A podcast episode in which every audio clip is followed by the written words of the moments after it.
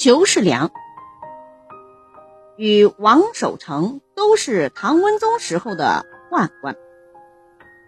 王守成啊，有穆宗和敬宗宠幸得居高位，而唐文宗继位之后，对王守成为首的宦官很不满，而同时宦官的裘世良和王守成他们两个也不和，皇上就决定啊，借宦官之力去打击宦官，以毒攻毒。太和八年。文宗皇帝得了中风，王守成推荐了一个叫郑注的医生给皇上治病，最后治好了，得到了皇上的信任。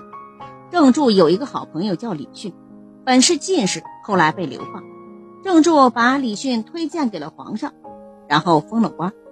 文宗皇帝就与郑李商量怎么样清除宦官的办法，先封王宦官，明升暗调。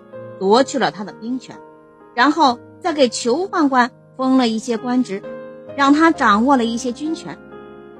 王守成失去了军权，不久啊，就被毒死在了家里。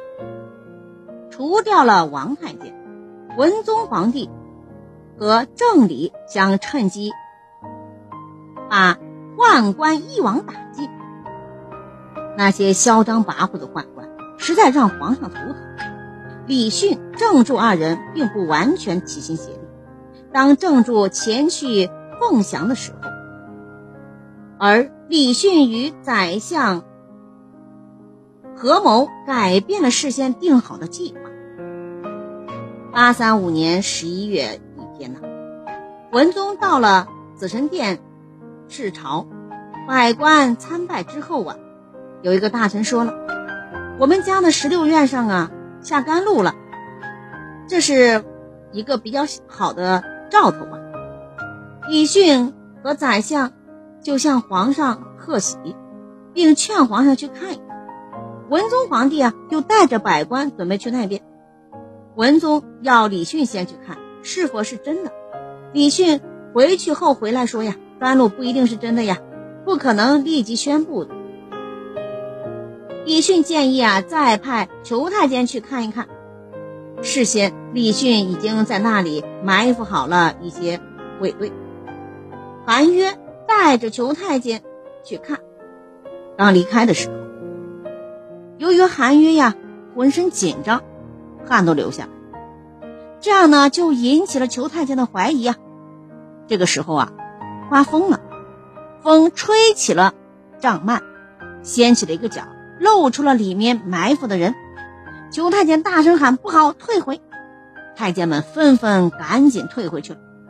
有一些太监呀，抓起一个轿子，把皇上往里一塞，抬着就跑。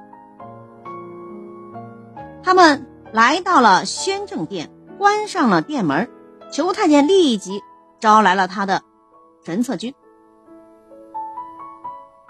将士们没有追上皇上，只是杀死了几个小太监。